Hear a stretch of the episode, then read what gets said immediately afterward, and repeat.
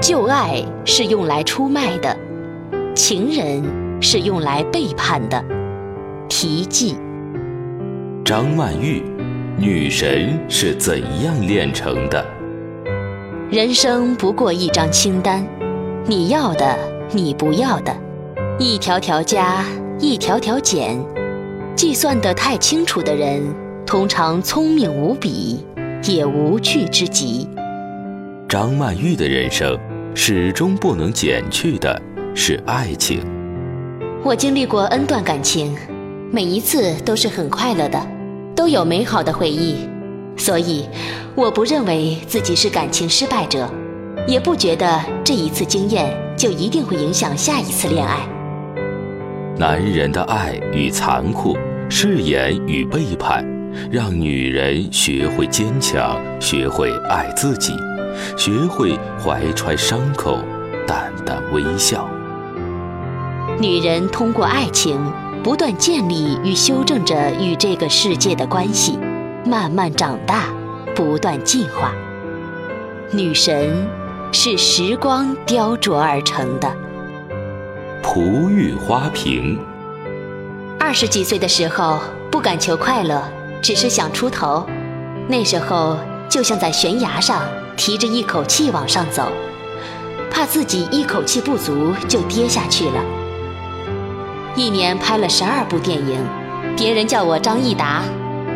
那时候，张国荣老是问我，为什么要接那么多戏？他不知道我着急的，着急自己只能红几年。那些电影现在看，完全记不得是怎么拍出来。到了后来才知道。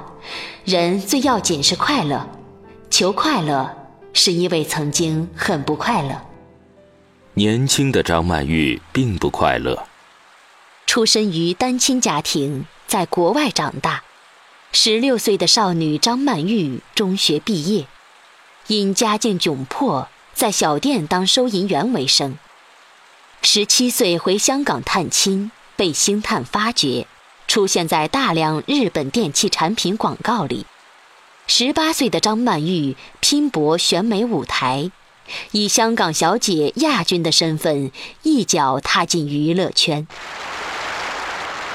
彼时她脸颊饱满，虎牙娇俏，美人如玉，未经雕琢。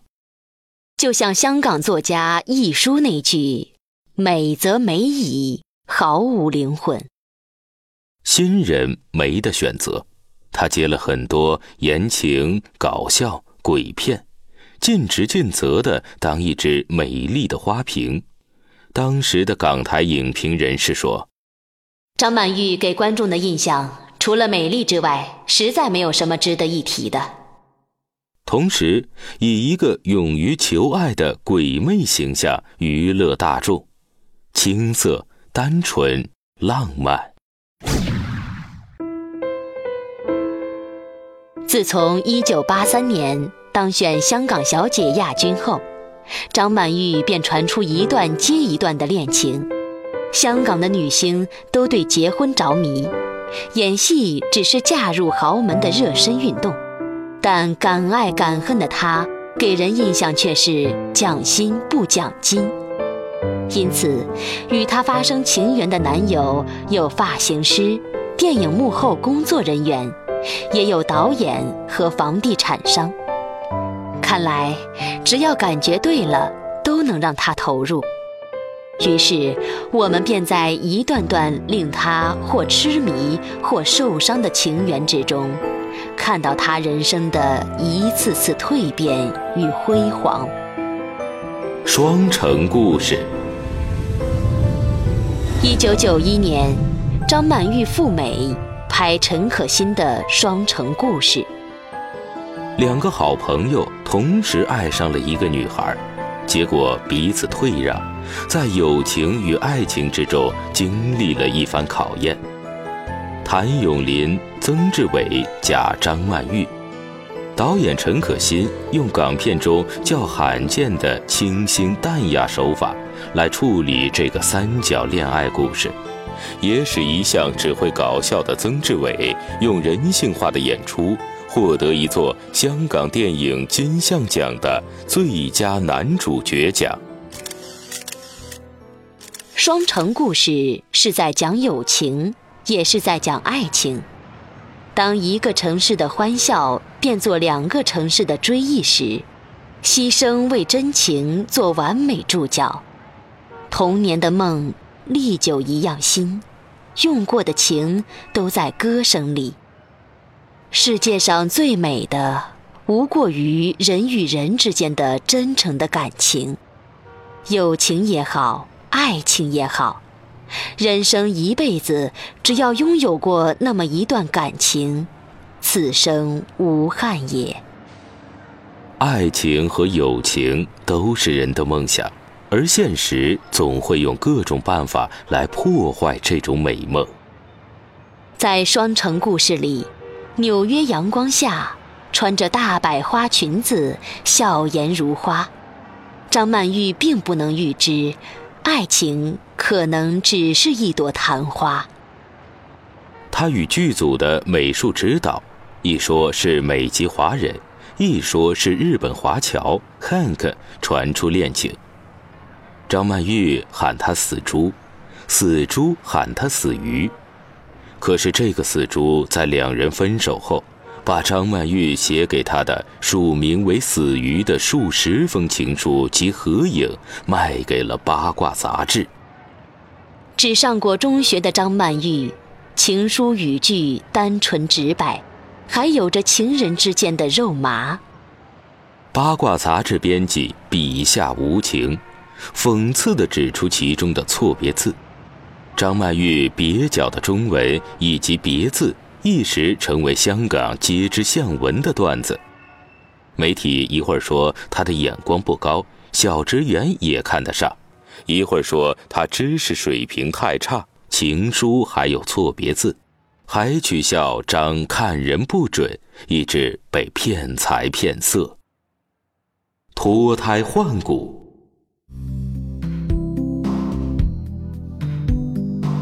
据当年的港媒报道。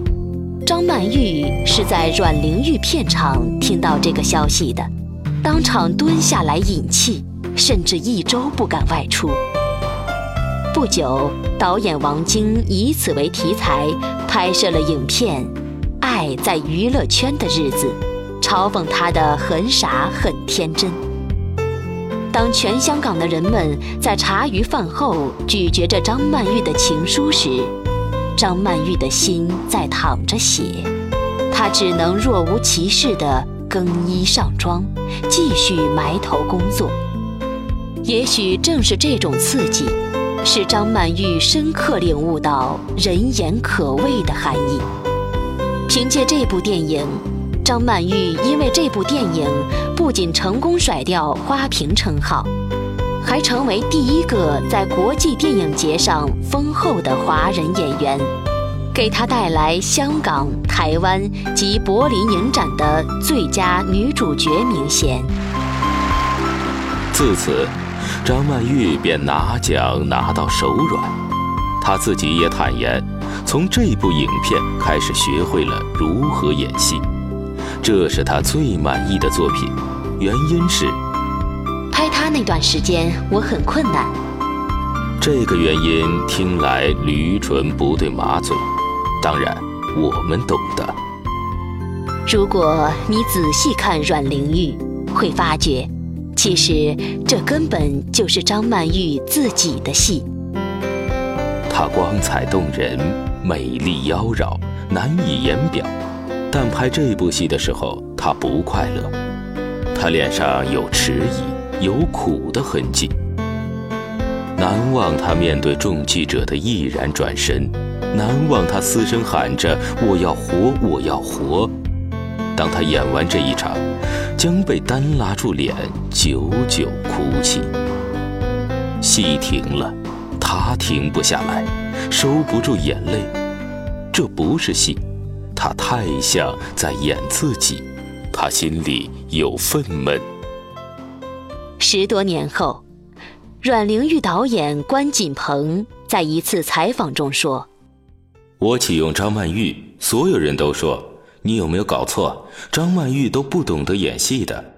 其实阮玲玉是个很要脸的人，她养男人的事不想让人知道，她心里有极大的愤怒。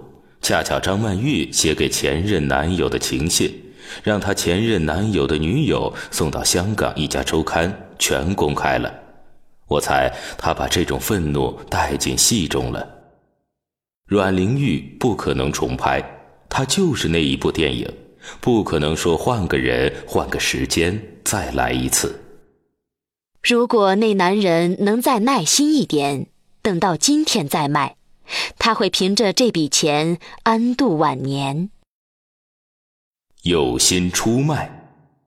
其实，张曼玉在这之前已经有过类似遭遇，只不过被曝光的是男友写给她的情信，也只能说，年轻的张曼玉实在还太嫩了，不会带眼识人。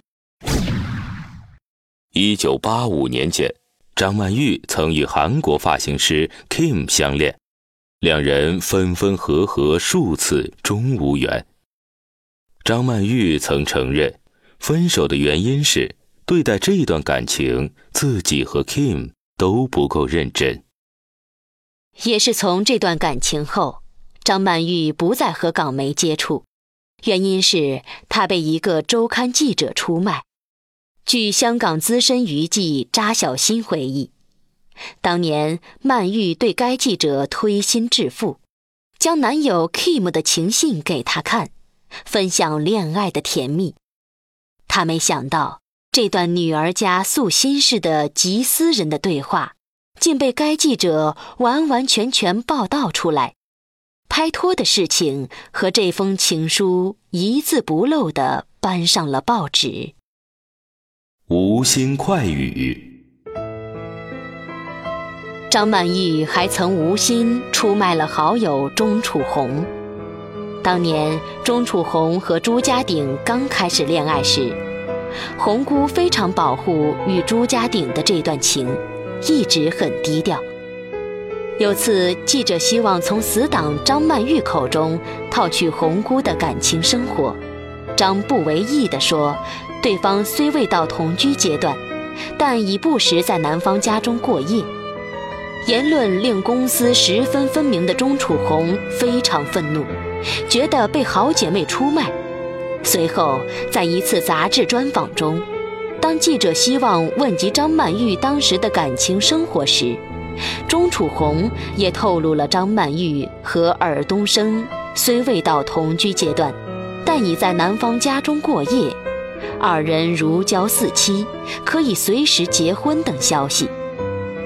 从此，两人断绝来往，多年来不再联络。后来，在张国荣的牵线下，才重修旧好。这一次，又不得不说，人生如戏。记得当年，两位华语电影女神在交恶前曾有一次经典合作。一书小说《流金岁月》拍成同名电影。年轻的张曼玉和钟楚红分别扮演蒋南孙和朱锁锁。原作着重写的是两个女孩的友谊，她们的个性和人生道路千差万别，可是友谊万古长青。个人觉得，其实电影没有小说好看，让两位女主角同时爱上一个男人的改编。令人如鲠在喉，但是，但是，一九八八年的张曼玉和钟楚红出演十七岁的青葱少女，短发白衣，巧笑倩兮，阳光洒在饱满的脸庞，耀眼的快把人刺瞎。真是他们的流金岁月呀！二十年后再回首。钟楚红和朱家鼎如今生死两隔，张曼玉和尔冬升早已两两相望。曼玉九段。一九八三年至一九八五年，与设计师男友艾瑞克拍拖后同居，期间艾瑞克的前女友曾痛斥张曼玉挖人墙角，卖给备受压力，愤而分手。一九八五年至一九八七年，与韩籍发型师 Mark Kim 相恋，离离合合三次才正式告一段落。一九八七年至一九九零年，张曼玉在生日会邂逅著名导演尔冬升。随即坠入爱河，但是让张曼玉难以忍受的是尔冬升的大男人性格，最终导致两人以分手收场。张曼玉说：“他最爱赛车，而不是我。可是他一直注意着她，结婚、离婚、绯闻，他离她那么远。”她还会在被采访时说：“她交往过多少男朋友了？他是真的爱过他。”一九九一年至一九九三年，张曼玉和美国人 Hank 因拍《双城故事》相恋。分手后，Hank 公开了张曼玉写给他的数十封别字情书，在圈内引为笑柄。一九九三年至一九九五年，张曼玉在飞往上海的航班中邂逅地产商人宋学奇，确定恋爱关系后，他大力支持他的事业。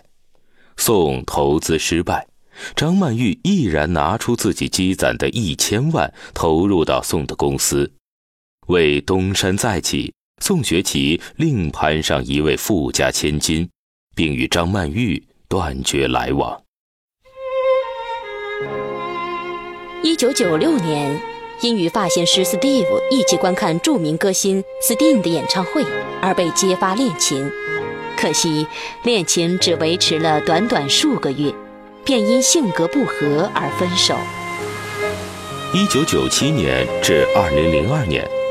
张曼玉到法国与导演奥利维耶·阿萨亚斯合作《迷离节》，之后坠入爱河。一年之后，两人在法国结婚。阿萨亚斯将家传戒指送给老婆。